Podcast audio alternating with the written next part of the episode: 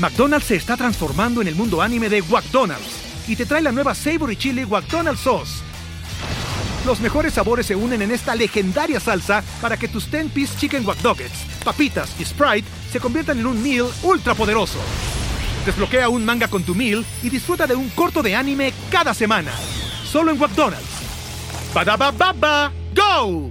En McDonald's participantes por tiempo limitado hasta agotar existencias.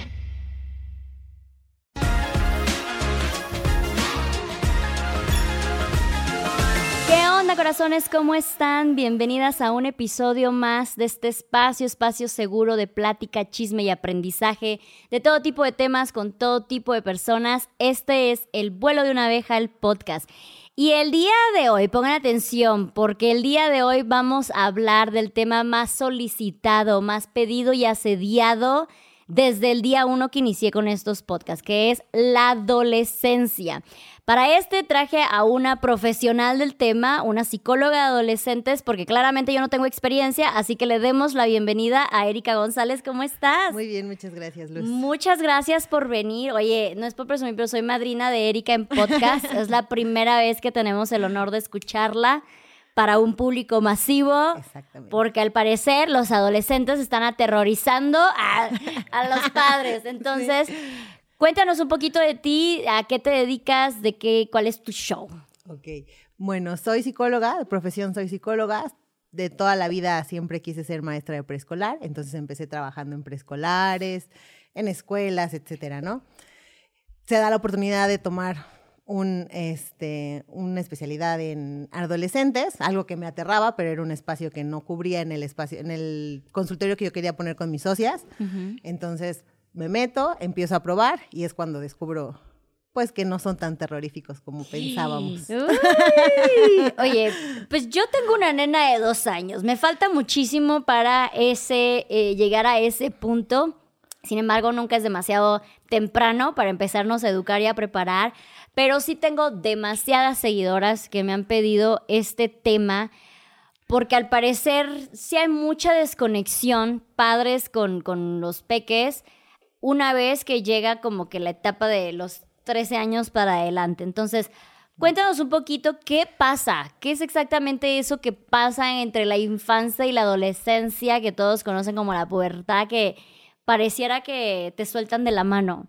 Mira, cuando empieza la, la adolescencia, la pubertad, esas etapas, se supone que en nuestras épocas, eso empezaba a partir de los 12, 13, y ellos empezaban con estos cambios, cambios hormonales, cambios físicos, cambios neurológicos, muchísimos cambios, ¿no? Pero nuestra época era a partir de esa, de esa edad. Actualmente los niños empiezan más pequeños, a partir de los nueve años, y empiezan con esos cambios. Esto a través de, por redes sociales, por las tecnologías, todo esto ha sido un factor súper importante para que ellos adelantemos sus procesos, ¿no? No, no estoy de acuerdo. a mí me espera más de 10 años, gracias. No me vengas a decir que se me acortó el tiempo de espera. Ok, entonces a partir de los 9 años, eso es importante empezar a identificar, a partir de los 9 años entramos a la etapa de, lo que es de la pubertad. ¿Qué pasa en la pubertad? En la pubertad empezamos con cambios eh, hormonales, que es a los varones les empieza a cambiar la voz, a las mujeres puede que les llegue el periodo, eso es otro tema, pero actualmente ya el periodo a, una temprana edad ya tiene que ser este, tratado médicamente porque no es algo normal, no es algo que deba pasar de manera normal, ¿no? Sin embargo, todo esto se adelanta, empiezan a tener cambios hormonales, las hormonas empiezan a, hacer lo suyo, empiezan a tener cambios de humor, empiezan a reconocer las emociones de una manera muy diferente y las empiezan a conocer de otro, en otros aspectos. Los cambios neurológicos son bien importantes, poco se habla de ellos y son bien importantes porque son como los más relevantes. Hay algo que llaman como una poda neuronal, hace que todo lo que ellos saben, en teoría, se pode, se corte y a partir de ahí empiezan a generar nuevos aprendizajes. ¿Y cuáles son estos nuevos aprendizajes? Aprender a regularse, aprender a controlar ciertas, ciertos estímulos, ciertos impulsos y es ahí donde empieza lo terrorífico de la adolescencia. A ver, esto suena que a, mí como madre de infante me estás diciendo ah, que no importa lo que le enseñe ahorita se le va a borrar. O sea, ¿qué puedo hacer yo? Porque también tenemos muchas personas que nos escuchan que están antes, estarán en los cinco años, seis años. ¿Qué podemos hacer ahorita para que el golpe no sea más duro? Pues mira, lo primero es educarlos, educarlos de manera emocional. Yo creo que eso es lo que ni a nosotros ni a todos los papás que actualmente están con sus adolescentes les enseñaron. Educarnos a partir de las emociones, a partir de comprenderlos, no juzgarlos, tratar de entenderlos aunque no estemos de acuerdo, acompañarlos, ¿no? Si nosotros podemos darle esa confianza de, de que me cuente que fulanito le le pidió que fuera la novia, pero mamá ya dio ciertas indicaciones de que no le gustaría, pero ya tuvo la confianza de decírmelo a mí. No voy a entrar con un no lo hagas porque lo haces, no está bien, no estoy de acuerdo, etcétera, etcétera, ¿no? Si yo lo acompaño y le digo, mira, yo, yo no lo haría, chécalos, o, eh, ahora sí que ve qué es lo que tú quieres hacer y yo respeto tu decisión. Si nosotros los acompañamos con las palabras correctas y de la manera adecuada desde pequeñitos, ¿no? Desde que ellos tienen conciencia hasta que nosotros, hasta que somos adultos, vamos aprendiendo a lidiar con estas emociones. Si desde pequeños los acompañamos con un, con un no juzgarlos, y más en esa etapa donde el juicio es algo súper importante, si empezamos desde pequeños a no juzgarlos, a no juzgarlos y acompañarlos, cuando llegue esta etapa va a ser más fácil porque sé que mi figura de apego, mi mamá, mi papá me va a acompañar en ese proceso sin tener que juzgarme. Oye, tú ya que, que ves a, a preadolescentes, bueno, a ya se dice preadolescentes, ¿no? Ya no se dice tanto pubertos. A preadolescentes, adolescentes. ¿Qué impacto has visto tú realmente en la crianza respetuosa? Porque este ha tenido como que mucho auge en los últimos años y la confunde muchísimo con la crianza permisiva, ¿no? De sí, hijito, te dejo hacer todo lo que quieras porque yo te respeto, ¿no? Entonces, para alguien, ese alguien soy yo, ah, ¿qué está haciendo crianza respetuosa, dime qué tantas probabilidades tengo de vida sana, de salud mental, de que esta realmente reditúe, porque dicen que una de las cosas más difíciles de esta es que no se ve en el momento, que se va a ver ya una vez que tengan 5 años, 6 años, 10 años, entonces... ¿Qué, ¿Qué tanto realmente sí funciona la crianza respetuosa? Pues mira. O no, también puede ser en cuanto a estilos de crianza, ahorita actualmente hay muchísimos, ¿no? Uno de ellos es la crianza respetuosa. Yo creo que va más de la mano con la forma en la que nosotros adultos lo demos a conocer, ¿no? Porque muchos se pueden decir, no, sí, yo sigo crianza respetuosa y súper bien, maravilloso, pero llegan a ser permisivos y llegan a no confrontar, a decir, ok, hasta aquí es tu límite, mi amor, ¿sabes qué? O sea, te respeto, te acepto, estoy validando tu emoción, pero no puedes exceder este límite, ¿no? Entonces llega a ser tan permisivo en ocasiones que a veces no lo saben manejar. Yo creo que más que, más que de crianzas y de si funcionaría, si no funcionaría, o cuál estilo de crianza es el que funcionaría mejor. Es como darle este, pues este plus de lo que a ti te hubiese gustado, ¿no? Yo siempre eh, he tenido mucho esto en mente, ¿no?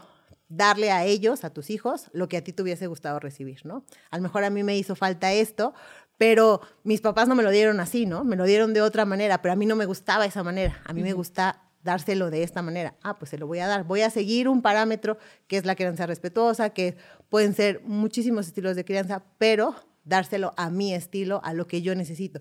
¿Pueden funcionar? Pues todas funcionan, ¿no? Como dicen, no es que estén bien, no es que estén mal, sino que todas funcionan a lo que necesitamos en ese momento.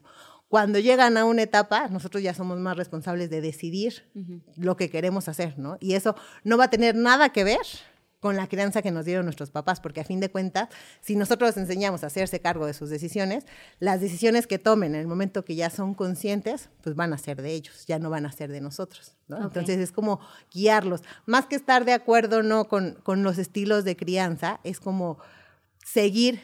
Si, por ejemplo, Luz decidió que va a ser crianza respetuosa, te vas a ir sobre esa línea, ¿no? Hay veces que te vas a desbordar y que no vas a lograrlo y que por más que lo intentes no se puede, pero no por eso quiere decir que ya, no, ya no lo estoy siguiendo y ya no es crianza respetuosa, entonces ya no va a funcionar, no, sino que va a funcionar porque es lo que a ti en ese momento y porque tú también sientes y le estás enseñando a ella que también puedes sentirlo y que también te puedes desbordar, pero que lo estás manejando, ¿no? Y que estás aprendiendo a manejarlo y que como adultos también podemos seguir aprendiendo a manejarlo. Yo siento que mucho de la crianza con los niños y jóvenes es mucho de reaprender nosotros como adultos, ¿no?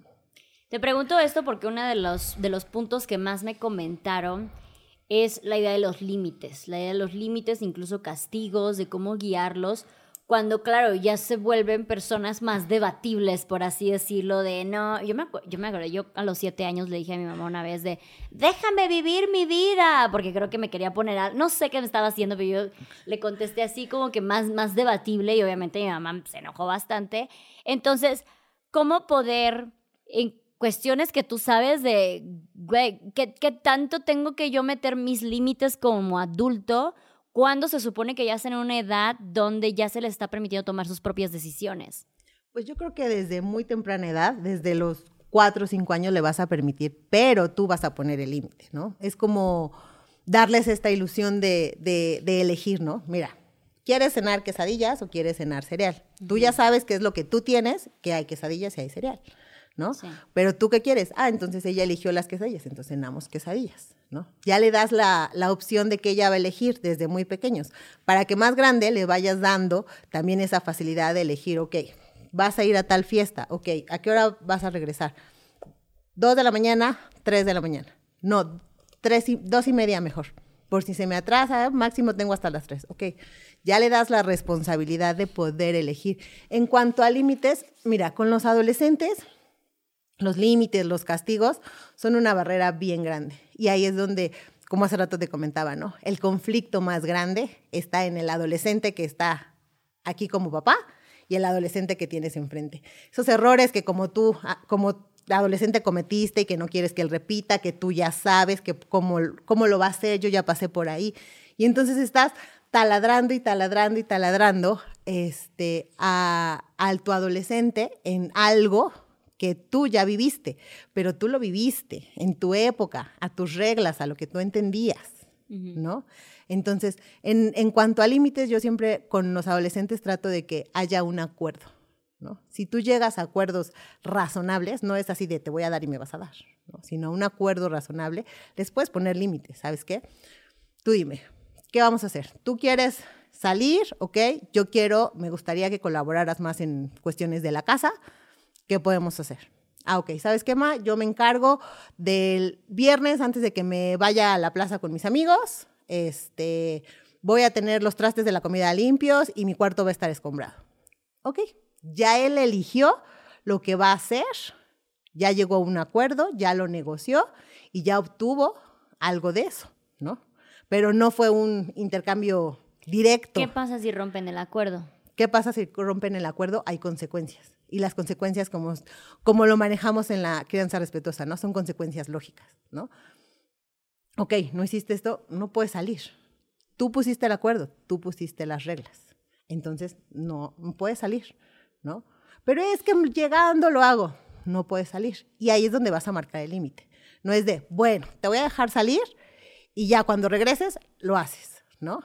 Porque si no, ahí estamos rompiendo con el acuerdo y le estamos permitiendo a él que rompa con esos acuerdos, ¿no? Entonces, es como llegar a, un punto en el que tanto él entienda que es su responsabilidad y que él entienda que van a ser sus consecuencias, porque lo vamos a hacer responsable de lo que le toca a él, no de lo que le, me toca a mí, ¿no? Yo soy responsable de que haya comida en el refrigerador, de, de que tengas todo en tiempo y forma, de estar contigo, de abrazarte, de amarte, de eso soy responsable yo. Pero tú eres responsable de lo que tú a lo que a ti te corresponde. Tú, tú pusiste estos acuerdos, ok, tus consecuencias son esas. Tú querías esto para salir, tú pusiste las reglas, ¿no? Entonces son tus consecuencias. Porque si no, ahí va esta de, y te voy a quitar el teléfono, y te voy a quitar la play, y ya no vas a jugar, y ya no vas a hacer. No tiene nada que ver una cosa con la otra, ¿no? Ahí es donde vamos a llegar a este tipo de acuerdos, ¿no? O sea, vas a tener, sí, pero vas a tener una consecuencia lógica. Va a haber una consecuencia así. Pero el teléfono no tiene nada que ver con que él no haya lavado los trastes o tenido su, su cuarto limpio. Si yo antes lo anticipé y dije, ¿sabes qué? Si no cumples con esto, te voy a quitar el teléfono, bueno, es algo lógico, no es algo tan... Que te sacaste de la manga. Exactamente, para castigarte luego, luego, que es como manejamos los castigos con los adolescentes. Ah, entonces no hay esto, no hay el otro, porque no cumpliste. Pero si tú llegas a un acuerdo con tu adolescente muchísimo más fácil, y más centrado en él, en responsabilizar a tu adolescente, en que él sea el que dé esa, eh, de ese parteaguas para lo que quiere, va a ser muchísimo más fácil la relación con ellos. Entonces tú dirías que la parte de los castigos como tal no se pongan dentro de la mesa? O sea, Pues no es, es algo que te va a confrontar más con él. ok. Y va a ser algo que te va a poner más en conflicto con él. Porque va a ser. Hace poco platicaba por decir con mi hermana, ¿no? Mi hermana tiene a su, a su niño adolescente, 14 años, ¿no? Y me habla así de, es que lo castigo, reprobó, así, que no sé qué. Y le dije, ¿cuándo te castigaron a ti? ¿No? Pero es que, ¿cómo va a entender? Pues mejor pregúntale qué está pasando, checa por qué no pasó. O sea, pregúntale antes de luego, luego, ya no vas a hacer esto, ya no vas a tener esto, te quito el teléfono, no vas a los 15 años de las amigas, no haces.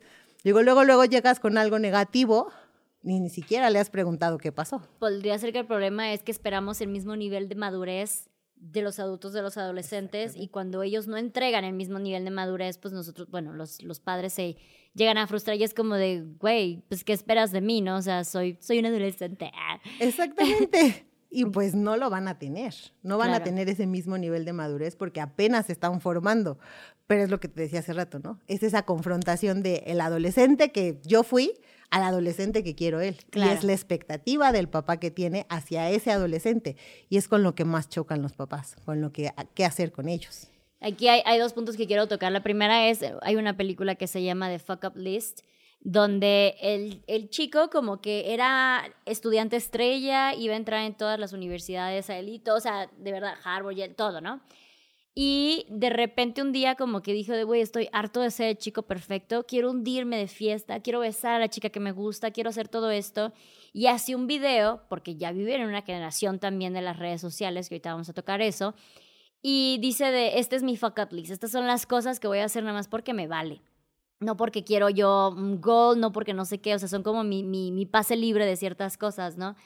Y me acuerdo que me marcó muchísimo en un momento que llega el papá a querer hablar con él y el chico le dice, ni vengas con tu speech de yo también fui joven, porque tú no fuiste joven en mi contexto. Tú no fuiste joven en un mundo de las redes sociales, tú no fuiste joven en un mundo digital como ahora, en estas épocas, todo esto, ¿no? Entonces ahí me hizo como que mucho ruido de, güey, o sea, y es que es verdad, las expectativas que tenemos del, del tipo de juventud que nosotros vivimos, a que viven, pues el día de mañana, que viva mi hija o lo que sea, siempre van a estar, pues disparejos, ¿no? Y van a estar muy alejados de la realidad. Todos vivimos los mismos procesos, pero no en la misma época. Lo que cambia es la época. Y la época es la que marca lo que, va, lo que vas a hacer como adolescente, ¿no? Claro, nada más esto que dices de que ahora la, la, la preadolescencia llega a los nueve años. ¿Cuántas veces no hacemos estos, estos este, videos o posts de donde, ay, yo a mis 15 años y estás de que saltando la cuerda y las adolescentes ahora a sus 15 años, ¿no? Entonces como adulto te, te parece así como de, ay, por Dios, Dios. estas adolescentes perdidas, ¿no? ¿A dónde se están yendo la- las nuevas criaturas? Entonces sí está eh, como que encontrar ese punto medio de empatía de qué es lo que están viviendo ahora. Pero ¿qué pasa si, por lo que leo, hay mucha falta de comunicación entre padres e hijos? ¿Cómo un adulto puede estar en la onda? Ah, ¿Cómo un adulto se puede enterar de cómo es la vida de un adolescente en la temporada de su adolescente? Pues mira, aquí va, te repito, en cuanto al juicio. Si nosotros como papás nos, nos acercamos más y les preguntamos más sin el juicio de, pero ¿por qué lo hiciste? Pero es que eso no estuvo bien. Es que ¿por qué? Es que no, es que no, es que en mi época no hacíamos eso, ¿no? Si nos acercamos más en, ay, ¿qué pasó? Hay una, tengo una de las pacientes que la forma de comunicarse con su hija está más pequeña, eh, es que cada que llega con ella le dice, ay, ¿me tienes chismecito? Y entonces ella le dice, ay, sí, fíjate, Ma, que el chismecito de la escuela fue esto, esto, esto, esto, esto.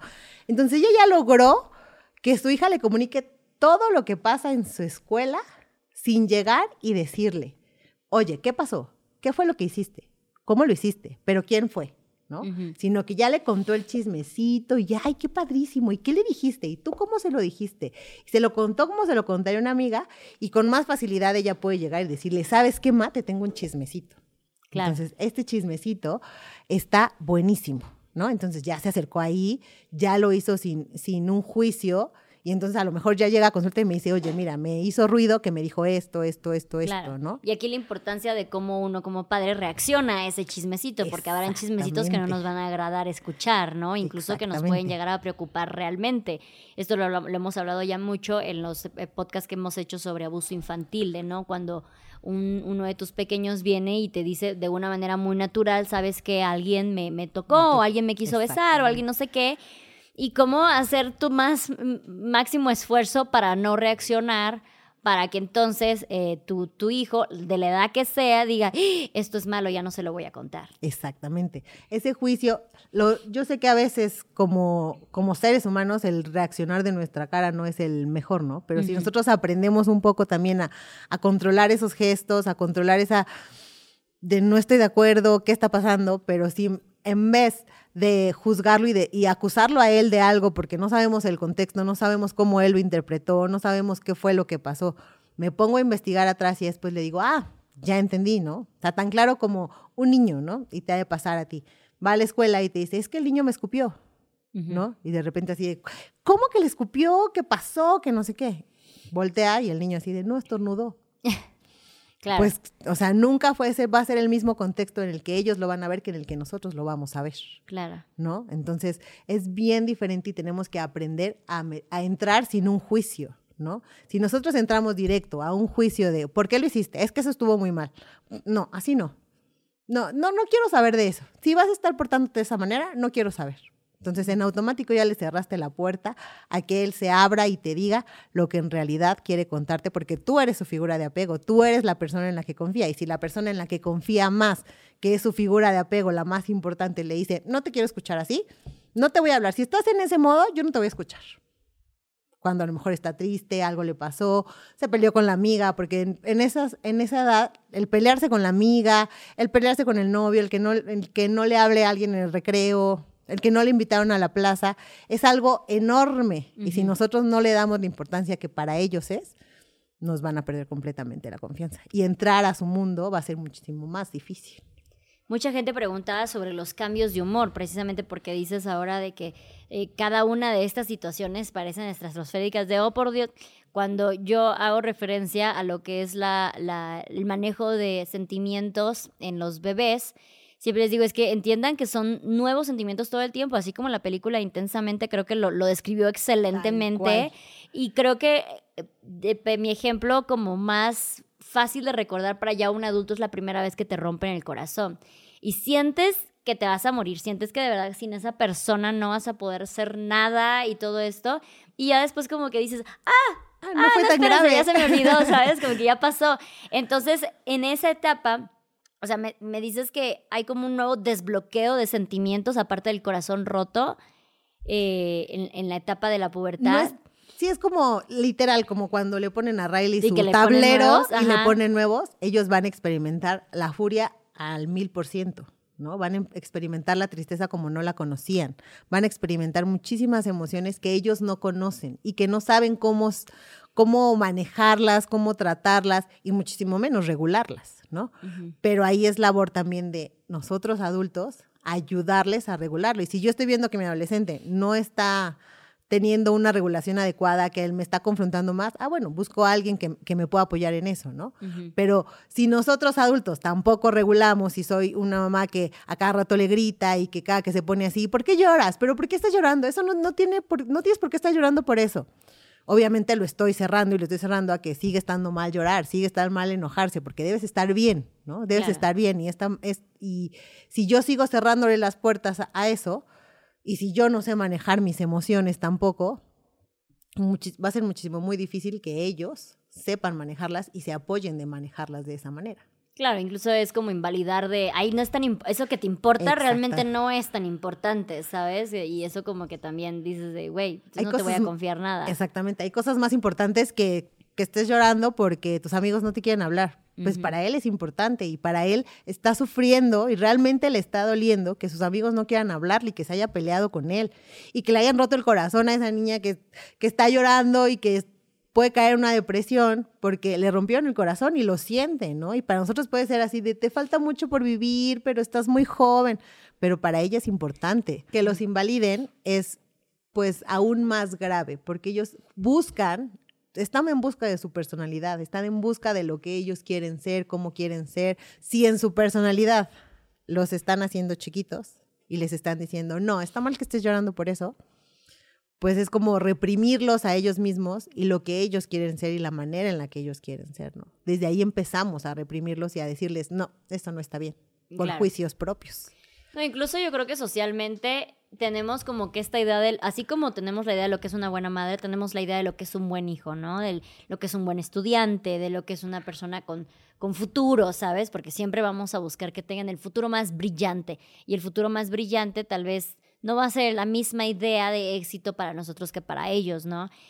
Por ejemplo, yo fui pésima para la escuela. Secundaria, preparatoria, lo saqué con siete. Yo saqué de panzazo y me acuerdo que cuando iba en primero de secundaria me desmayé en plenos honores a la bandera.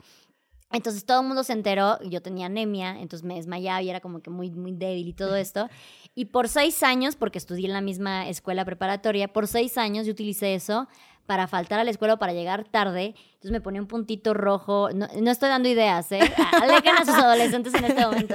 Me ponía un puntito rojo en el brazo y un algodón de, de- con alcohol. Y yo decía que me fueron a hacer análisis. Por seis años, a tipa le hicieron análisis como tres veces por semana. O sea, mal. Entonces, pero mi pasión, mi pasión era quedarme en casa a ver un programa que se llama Art Attack. Entonces yo era pésima para la escuela, pero me apasionaba con todo, todo lo que era de manualidades y creatividad y todo eso. ¿Qué pasó? Eventualmente me metí a estudiar diseño gráfico, saqué la beca el primer semestre. Entonces fue así como que no era que yo fuera mala estudiante, simplemente que mi nicho era otro. Y eso a veces nos cuesta mucho, sobre todo, y, y- es algo por lo que no soy fan de la escolarización tradicional, porque encasilla que todos los niños deben de aprender a la, a la par todas las cosas, ¿no? Y deben de tener el mismo interés en todas las cosas. Exactamente. Y tu niño puede ser maravilloso en las matemáticas y tú quieres, como a ti te gusta la música, quieres que estudie música o viceversa, ¿no? Es buenísimo para la música, pero tú quieres que saque 10 en matemáticas, ¿no? Claro. ¿De qué le va a servir, no? Hay ocasiones que les digo a los papás, ¿no? Si es bueno en matemáticas, pues impúlsalo. Si es algo que él quiere, impúlsalo. Si es bueno en arte, impúlsalo. Claro. Porque eso le va a dar mucho más confianza decir, bueno, mira, tienes que cumplir, no quiero una calificación de 10. Por ejemplo, a mí, y es algo que les platico mucho a los chicos, a mí nunca me exigieron un 10, un 8, un 6. Me decían un 6, pero es tuyo. Ajá. Un 7, pero es tuyo, ¿no? Entonces, si nosotros, y he conocido a, a compañeros, ¿no? O colegas, que es que a mí yo tenía que sacar 10 y toda la vida tenía que sacar 10 y 10 y 10 y 10 y están frustrados por el 10, ¿no? Y si no sacaba 10, o sea, ya era una frustración y pobres, o sea, porque sufrían, porque querían a fuerzas que lograr el 10 y no disfrutaban, ¿no? Sí. Yo, igual que tú, fui pésima para la escuela. Reprobaba extraordinarios. Mi única este, responsabilidad y mi consecuencia era que tú repruebas el, el examen, tú pagas tu extraordinario, ¿no? Ujú. Esa era mi única responsabilidad.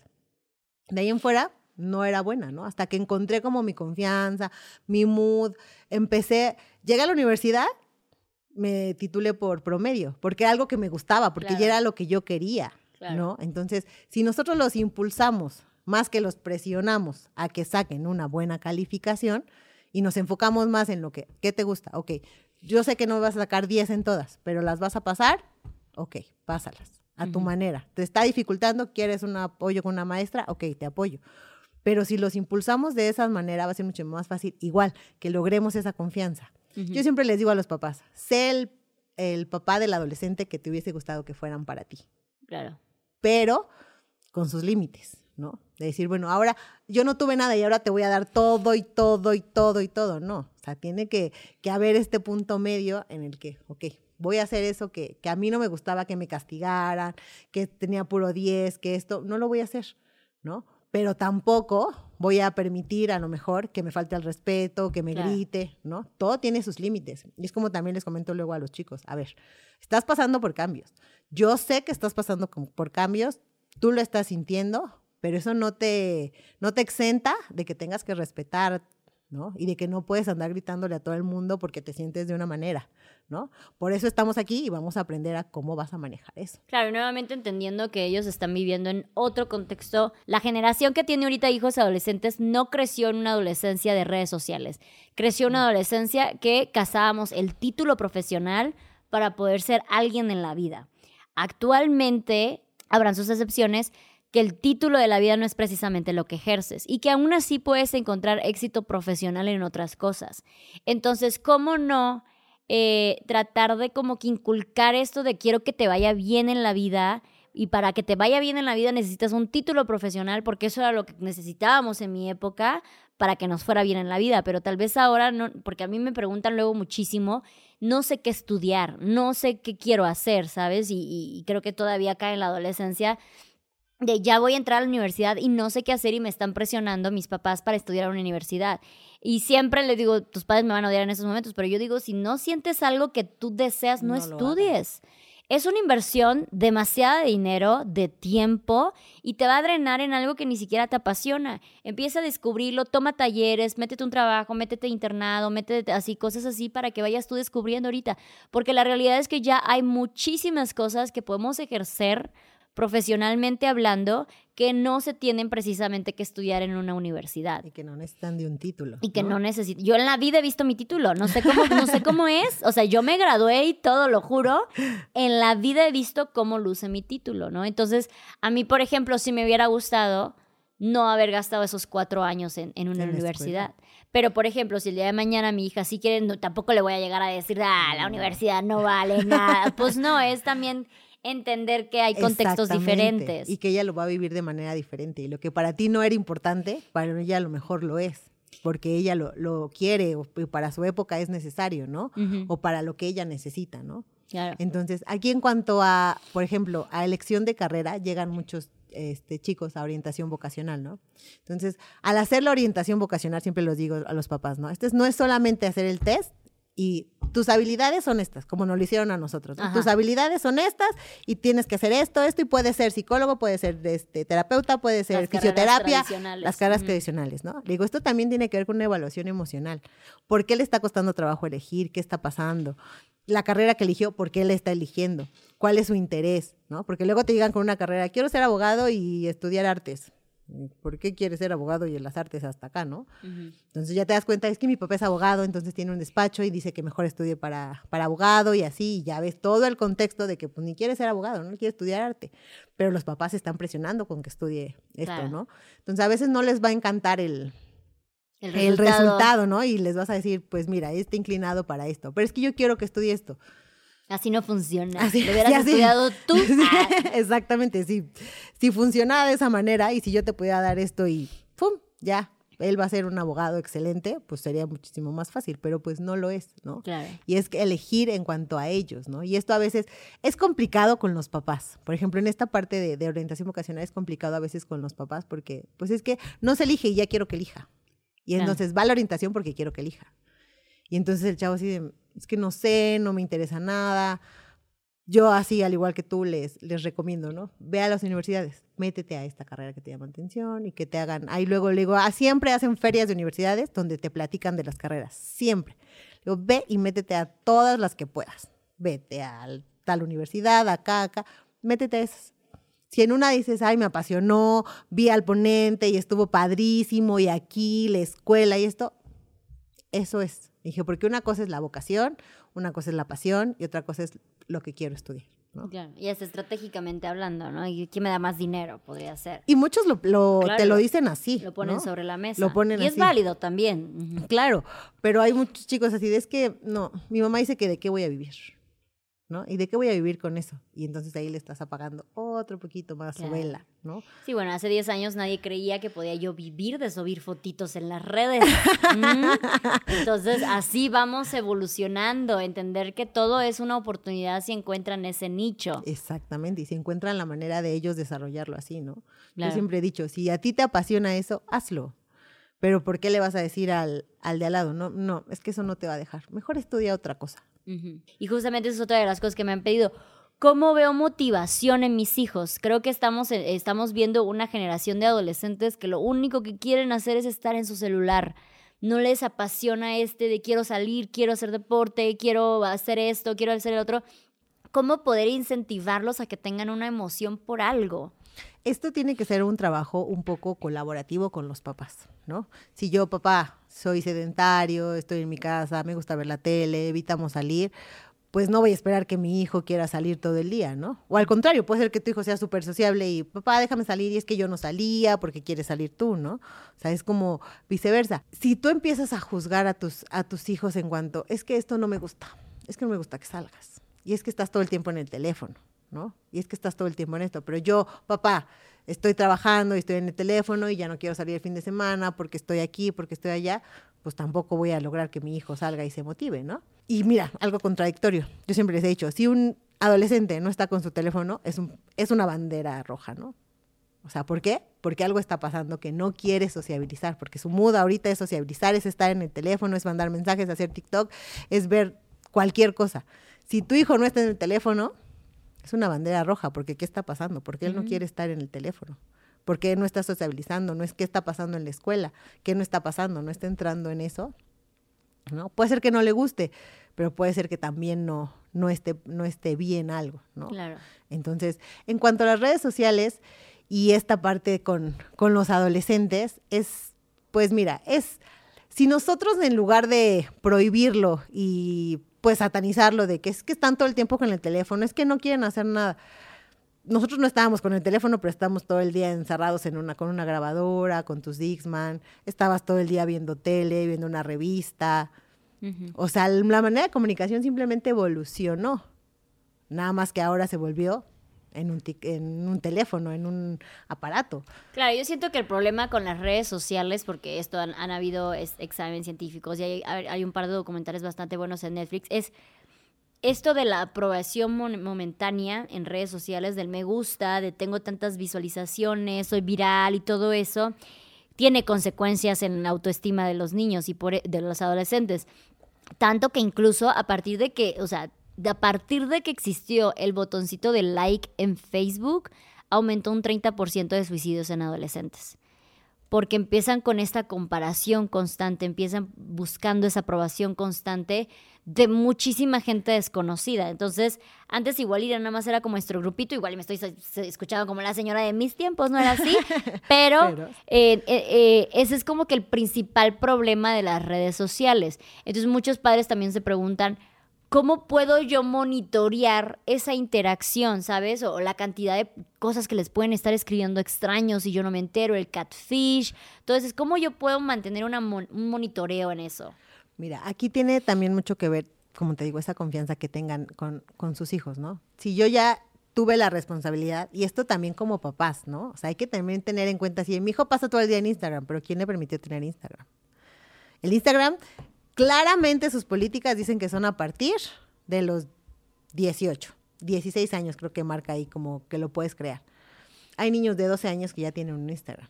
¿Quién les permitió a esos niños tener un Instagram? yo papá. Entonces yo papá tengo esa responsabilidad de monitorear y decir, ok, mi amor, vas a tenerlo, pero la condición es que yo voy a estar checando, no puedes estar hablando, porque me ha llegado una paciente, ¿no? Se está hablando y no sabía con quién. Dice, hasta que un tipo le mandó algo, ella se súper espantó y me dijo, mamá, ten, ¿no? Dice, pero ya no tuve yo el control de eso porque pues simplemente le dije, ok, ábrelo, es para que juegues, es para que veas con los amigos, pero yo se lo permití. Entonces yo tengo que poner las reglas de eso, ¿no? Si yo a los 12 años le voy a permitir 10, 12 años, porque ya los niños ahorita a los 10 tienen un teléfono, ¿no? 10, 12 años le voy a permitir tener un teléfono donde sé que va a tener Instagram, va a tener Facebook, va a tener eh, este Twitter, bueno, ya no existe Twitter. TikTok, TikTok este, Snapchat, todo eso. Pues, YouTube. YouTube. O sea, tengo que estar monitoreando y poner las cartas sobre la mesa de inicio. ¿Sabes qué? Voy a estar checando. Hay muchísimas aplicaciones donde pueden controlar, ¿no? ¿Cuánto tiempo usas? ¿Sabes qué? Tienes tanto tiempo y lo voy a bloquear, ¿no? Y yo tengo el control de ese teléfono. Puedo ver incluso, ¿no? Esto también es contradictorio entre su privacidad y, controlarlos, ¿no? Es decir, llegar a un punto medio de decir, bueno, no voy a meter en el chisme que están con la amiga o que se está ligando a alguien, pero sí estar atenta de que no esté hablando con nadie, de que no esté enviando fotos desnuda, de que no esté recibiendo fotos desnuda y que no se las esté compartiendo al amigo. O sea, estar checando todo esto y es estarlos monitoreando, más no cayendo en esta este, falta de privacidad de los pequeños, ¿no? Claro. O sea, es un punto medio.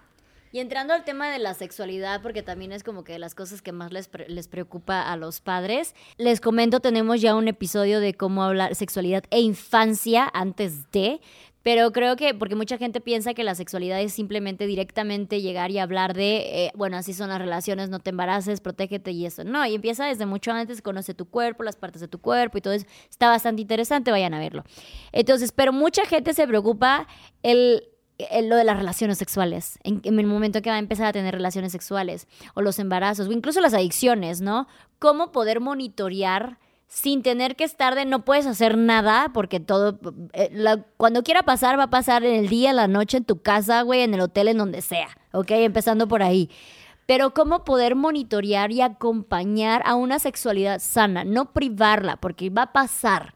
Y eso es importante que lo aceptemos, va a pasar. Entonces, ¿cómo poder acompañar a una sana sexualidad a nuestros hijos? Mira, por más traumático que eso sea. Sí, claro.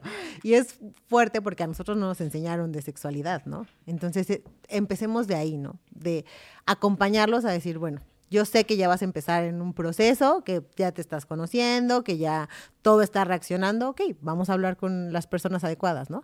Yo, mamá, no te puedo explicar, porque ni yo a lo mejor me explicaron, ni yo tengo la confianza, ni me siento preparada. Ok, entonces acudo con una ginecóloga y le digo, oye, ¿sabes qué? Explícale. Estoy ahí contigo, y estoy con ella acompañándole y le va a preguntar la ginecóloga si lo ha hecho, si conoce, si no. Pero si yo estoy al lado como mamá con los Claro. ojos así de y buscando que ver si lo Dile, hizo o no lo dile, hizo, hijita, dile, exactamente. contéstale a la ginecóloga. Pues menos, ¿no? O sea, es como estar, te voy a respetar, lo que si la acompaño mejor en ese proceso de decir, bueno, conoce, ¿no? Aquí está la ginecóloga, ya te va a explicar todas tus dudas, resuelve. Prefiero que le preguntes a ella a que le preguntes a la amiguita que le dijo de la amiguita de tal, de esta. O que te eduques en el porno, ¿sabes? Y Exactamente. que también es bastante irreal, desinformativo. Entonces, Exacto. Más que informativo es desinformativo. ¿no? Entonces prefiero mejor llevarte con alguien especializado en que te pueda explicar. Y hasta para los niños, ¿no? La ginecóloga también les puede eh, explicar, mire, esto funciona así, si haces esto va a ser esto, esta es la consecuencia, así, así, así, ¿no? Todo, todo eso se lo puede explicar un especialista y tú estando ahí, ¿no? Escuchando, diciéndoles, ah, ok, y a lo mejor haciendo preguntas, ¿no? Tú también hacer preguntas con la ginecóloga, "Ah, oye, mira, a mí me pasó esto, ¿no? Si yo entro en este mood de es natural, pues ella lo va a ver natural. Y en el momento que pase, no, no sé cuándo vi un podcast, un este, un TikTok de una chica que decía, yo le avisé a mi mamá cuando quería tener relaciones, ¿no? Dice, porque yo quería que, o sea, no le iba a decir cómo ni cuándo, Claro. pero que ella supiera lo que yo iba a hacer, ¿no? Entonces, si llegamos a este nivel de confianza de decir, ¿sabes qué, ma? Yo sé que es el día y que tú vas a estar aquí con el nudo en el estómago, con la preocupación de que qué va a pasar, mi hija. Nada más de pensar en Vértigo. pero preferible a que pues no sepas y de todos modos lo va a hacer y va, se va a desinformar y no sabemos si se va, va a tomar las medidas adecuadas. Entonces, más que, vuelvo a la misma palabra, juzgarlos, tenemos que acompañarlos, informarlos. Si en el Internet hay mucha información que les está desinformando, no voy a hacer un elemento más que lo va a desinformar porque no le va a dar información. Mejor voy a hacer un elemento más que lo va a informar de la manera adecuada, que lo va a llevar con las personas adecuadas y lo va a acompañar para que todo ese proceso lo viva, porque como bien lo dijiste, a fin de cuentas lo van a vivir. En esas situaciones en cuanto a sexualidad, quieren algo que tú les digas cómo le pueden hacer. Pero hay otras ocasiones en las que no te van a pedir una, una simplemente quieren que los escuches, ¿no? Entonces, si podemos acompañarlos a decirle, ok, no, no estoy de acuerdo en que ese niño te trató súper mal, es un patán, te pintó el cuerno y yo como mamá estoy aquí, lo veo y Mm. lo cacheteo, ¿no? Y estoy acompañando a mi hija y le estoy abrazando y estoy, pero si a los dos días ya regresó con el niño y yo estoy con el coraje por acá, ¿no? Mejor la voy a acompañar, ok, mi amor, es tu decisión, ¿no? Yo te puedo orientar en esto. ¿Quieres platicar con alguien? ¿Quieres ir con alguien? Vamos, ¿no? Pero si los puedo orientar y educar en cuanto a información de la manera adecuada y con las personas adecuadas, va a ser muchísimo más fácil que ellos tengan la información adecuada y que no la busquen en, los, en las redes sociales, ¿no? Porque todo lo van a buscar, y lo que decías hace rato, ¿no? La van a buscar en la aprobación, en que la amiguita ya lo hizo primero y yo quiero, y porque ella ya lo hizo una vez y lo hizo dos veces, entonces yo quiero estar a la par de ella, ¿no? O los niños, ¿no? Estar a la par. Ella, él ya lo hizo con dos, ¿no? Y yo no he hecho con nadie. Entonces quiero estar a la par de ella y quiero la aprobación, porque en esa etapa lo que buscan justo es eso, la aprobación de los demás. Si yo en lugar de ser alguien más que no les está dando la aprobación porque la estoy buscando y soy alguien que colabora en que ellos lo hagan de la manera adecuada, pues va a ser muchísimo más sencillo. ¿Qué pasa cuando son niños no problemáticos, pero que tienden a ser más depresivos, más ansiosos, más propensos a las adicciones, que quieren salir más, que vaya, que se te está descarrilando? ¿Cómo poder ser ese, esa fortaleza en esos casos para esos adolescentes? Ahí yo creo que más que nada es un trabajo como persona, ¿no? Ahí tienes por eso siempre les digo a los papás, cuando llegan los niños a terapia, no es nada más arréglame a mi hijo porque es problemático, porque es drogadicto, porque es esto, sino es un trabajo en conjunto, Yo, papá, ¿qué de todo esto no me está checando a mí, ¿no? ¿Qué no me checó? ¿No? O sea, es que es súper conflictivo y ya se está yendo a tomar los viernes y no me hace caso, ¿no? Y no quiere quedarse en la casa, pero yo mamá no pongo límites, nunca he puesto límites, nunca he puesto nada, ¿no? Y no quiero decir con esto es que le esté colaborando, que haya colaborado y que los papás sean los culpables, ¿no? Como siempre les digo, no hay culpables, ¿no? Simplemente tenemos que encontrar soluciones, pero tenemos que encontrar soluciones entre todos. No es solo responsabilidad del niño que esté entrando en una depresión, ¿no? ¿Qué pasó si está entrando en una depresión? Ah, pues lo llevo con un especialista, ¿sabes qué? Vas a ir con el paido y de con el paido vas a ir con el psicólogo, porque necesitamos atacar eso. Pero si en lugar de eso estoy es que llora por todo, siempre es lo mismo, no sé qué le pasa, arrégleme a mi hijo, ¿no? Entonces, o sea, es como una colaboración. Yo como papá también tengo que, salió mi hija embarazada, ¿no? Ok, ¿no? Ni yo sé qué hacer, ni sé cómo reaccionar, ok, pues tengo que buscar yo también ayuda para saber cómo voy a reaccionar con ella, ¿no? ¿Qué es lo que a mí no me está checando? A mí no me hubiese gustado porque mis papás siempre me dijeron, si sales embarazada, entonces es lo peor para mí.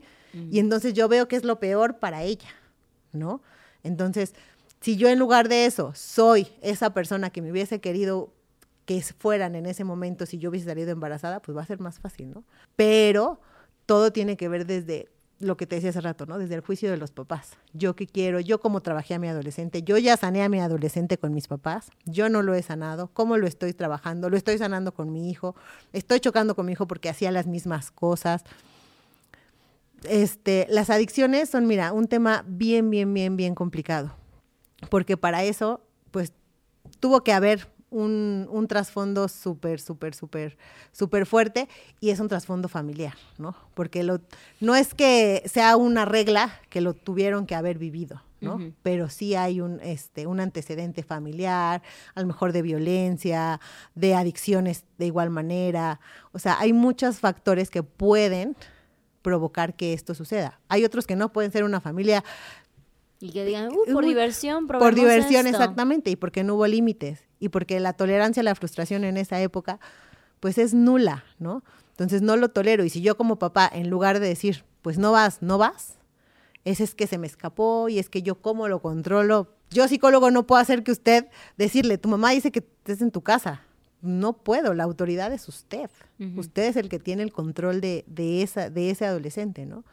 Pero si desde antes no se trabajó, cuando llegan a terapia ya con, con este tipo de, de, adolescentes problema, vamos a decirlo así, es porque desde antes ya hubo, ¿no? Hubieron red flags. exactamente, ¿no? ¿no? Tenía un chico, ¿no? Que fue muy poco, pero llegaba así su mamá, es que no me hace caso, ya está en la escuela militarizada, está aquí, está en el otro, y yo así de, ok. Y el otro literal se sentó y me dijo, yo vengo porque mi mamá quiere, yo ni siquiera quiero venir. Entonces a mi mamá le hace bien que yo esté aquí, entonces pues voy a estar aquí. Yo no lo necesito. Porque yo sé que si me castiga, a los dos días me va a decir ten. Mm. Entonces, por más que yo estuviera trabajando con él y todo, si en casa no había estos mismos límites que yo iba a poner y que íbamos a trabajar en conjunto, pues no iba a poder hacer nada. Claro, una falta de constancia también. Exactamente. Y eso también es importante. Si voy a llevar un proceso con mi adolescente, lo voy a llevar bien. ¿No? Y vamos a ir a, las sesiones marcadas, ¿no? Que lo llevan una vez y es que me surgió la fiesta tal y es que fuimos con el tal y pasa un mes y ya regresamos y otra vez es volver a empezar con tu adolescente, ¿no? Claro. Y entonces todo el trabajo se, se pierde, ¿no? Claro. Igual estamos un poco de acuerdo que la terapia es un lujo para muchas familias. ¿Qué pasa para aquellas familias que no pueden ir a terapia? Hay muchas instituciones que no lo dan, sí pero sí en la actualidad ya es un lujo el que ellos tengan un, Y más los costos y la constancia, ¿no? Como te lo decía ahorita. Pero si nosotros, por ejemplo, estos espacios que, que, que, ya se han abierto, los podcasts, muchas entrevistas, que ya nos dan esta información, si nosotros la podemos a lo mejor digerir de una mejor manera y hasta tomar apuntes de, mira, me está pasando esto y dijeron que podíamos hacer esto. Entonces, pueden ocuparnos. Digo, ya tenemos tanta información a la mano que hay que ocuparla, pero avalada por algo, ¿no? Por ejemplo, en este caso, ¿no?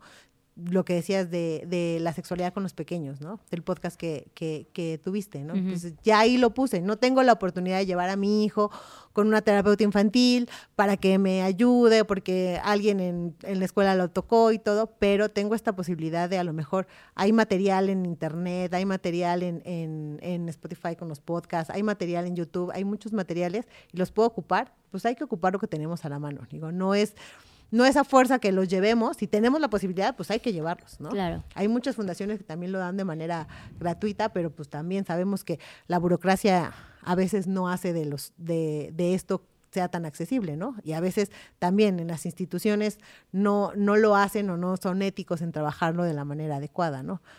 Pero si yo tengo estos espacios de decir, bueno, ya hablaron de esto y me sirve, pues ocuparlo, ¿no? Entonces, agarrar lo que necesitamos, las herramientas que necesitamos para poder aplicarlas con, con quien sea, ¿no? Hasta con nosotros mismos, porque muchos hemos visto un podcast y dicho, ah, claro. Esto me, me checa, ¿no? Y no lo había visto así. Y a lo mejor fuiste a terapia un año, pero pues no te checó en ese momento hasta que escuchaste esas palabras y eso es lo que te, se te quedó. ¿no? Entonces, si tengo esta oportunidad y hay estos espacios donde muchísimos psicólogos hablan de adolescentes, este, eh, psicólogos infantiles, psicólogos este, eh, de adultos, o sea, hay muchísima información, pues ocupémoslo. Y es gratuito, ¿no? Claro. O sea, es gratuito, lo tengo en la comodidad de mi casa, está en mi teléfono, lo puedo escuchar. Hay que ocuparlo, pero tampoco cerrarnos a la posibilidad de como no tengo dinero, pues no lo puedo, no me puedo ayudar, ¿no? Claro. Y no lo puedo ayudar. No puedo y- buscar herramientas en otros lados.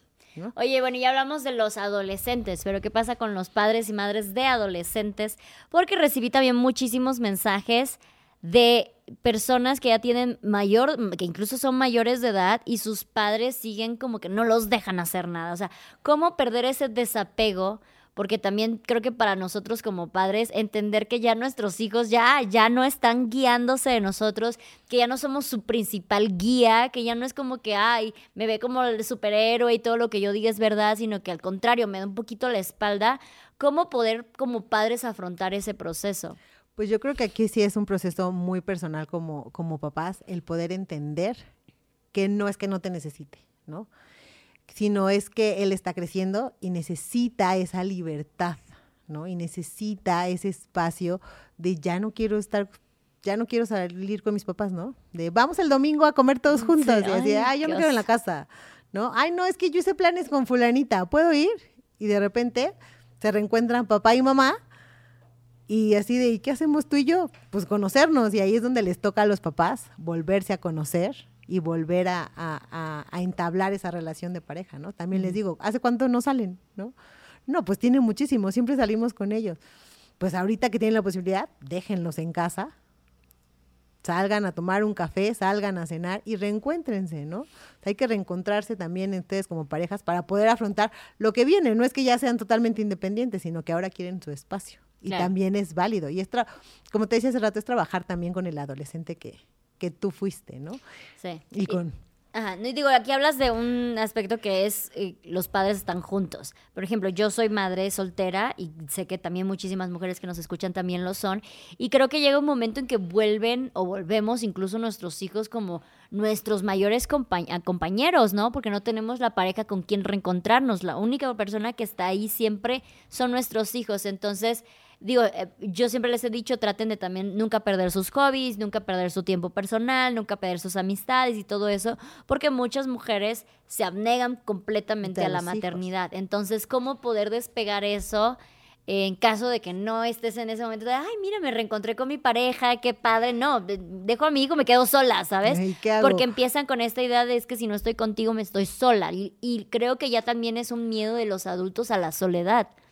O al Y- no sentirse útiles. No, y también ahí les estamos enseñando a ellos a que si no estás acompañado, pues estás solo, ¿no? Y es justamente reencontrarnos con eso también, con nosotros mismos, de decir, ¿sabes qué? Ya me fui con las amigas, ¿sabes qué, mi amor?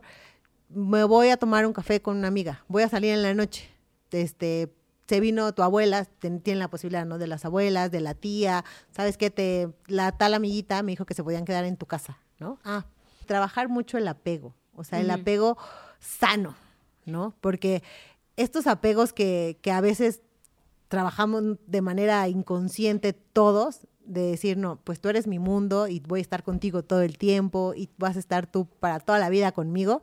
Y cuando te das cuenta, pues no va a estar para toda la vida contigo, ¿no? Pero si yo creo un apego seguro en el que sabes que tú tienes tus espacios solos, pero mamá también tiene sus espacios solo y sola, y a lo mejor también papás solteros, ¿no? ¿Sabes qué? Papá también tiene sus espacios. Y hoy te toca quedarte aquí, y hoy te toca quedarte acá. Y no es que los estés relegando por todos lados, ¿no? Sino que también si tienes esas figuras de apoyo alrededor, pues las poderlas ocupar, ¿no? Y no se, no se trata solamente de, decir, no, no tengo a nadie, a lo mejor estoy... Y sabemos que hay personas que sí no tienen a nadie, ¿no? Pero decir, ¿sabes qué? Me la puedo llevar con mis amigas, ¿no? Y ¿sabes qué, mi amor? Es que ¿por qué no fuimos a los juegos? Porque este es espacio de mamá. Y vamos a estar en este espacio porque a mamá le gusta y a mamá quiere estar en este espacio. Y así vamos haciendo también verles a ellos que nosotros también somos importantes y que nosotros nunca nos dejamos y que yo también necesito un espacio y que yo también necesito un momento y que yo también soy importante para que cuando ella crezca pueda decir, mi mamá siempre se dio un espacio. Entonces yo también tengo un espacio, ¿no? Y pueda llegar a este apego sano con una pareja y decir, ¿sabes qué, mi amor? Tú te vas con tus amigos y yo me voy con las mías, ¿no? Pero todo empieza desde la infancia y lo vamos fortaleciendo hasta la adultez y no volver tu centro solamente tu hijo, ¿no? O tus hijos. Me encanta. Oye, Erika, ¿estás en redes sociales o cómo te pueden contactar? claro que sí. Eh, tengo Instagram, es Kikadani12. Tengo Facebook, mi nombre completo, Erika Daniela González Cabrera. Y eh, mi teléfono eh, para cualquier duda que tengan, mi teléfono es 2222-770707. Cualquier duda, sugerencia, consulta, estoy a la orden. Muchísimas gracias por, por haber compartido con nosotros todo esto. Me, empezaron a salir solitas las de, ay, ¿y ahora qué es? es? muy interesante y creo que todavía da para más. Esperemos en otra ocasión seguir eh, hablando más de la adolescencia. Muchas, muchas gracias por estar aquí. Muchísimas gracias a ti por la invitación. Y muchas gracias a todas ustedes que vieron y escucharon este episodio. Recuerden que este es un espacio seguro de plática, chisme y aprendizaje de todo tipo de temas, con todo tipo de personas. Y que si les gustó, por favor, apoyen con un comentario, denle me gusta, compartir, suscribirse, denle la campanita en, en YouTube, denle seguir en Spotify y nos vemos en el siguiente episodio.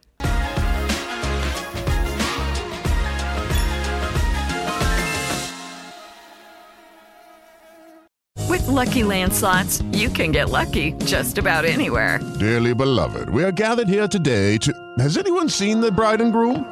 Sorry, sorry, we're here. We were getting lucky in the limo and we lost track of time. No, Lucky Land Casino, with cash prizes that add up quicker than a guest registry. In that case, I pronounce you lucky. Play for free at LuckyLandSlots.com. Daily bonuses are waiting. No purchase necessary. Void where prohibited by law. 18 plus. Terms and conditions apply. See website for details. Waiting on a tax return? Hopefully, it ends up in your hands. Fraudulent tax returns due to identity theft increased by 30% in 2023. If you're in a bind this tax season, LifeLock can help. Our U.S.-based restoration specialists are experts dedicated to helping solve your identity theft issues. And all LifeLock plans are backed by the Million Dollar Protection Package. So we'll reimburse you up to the limits of your plan if you lose money due to identity theft. Help protect your information this tax season with LifeLock. Save up to 25% your first year at LifeLock.com slash aware.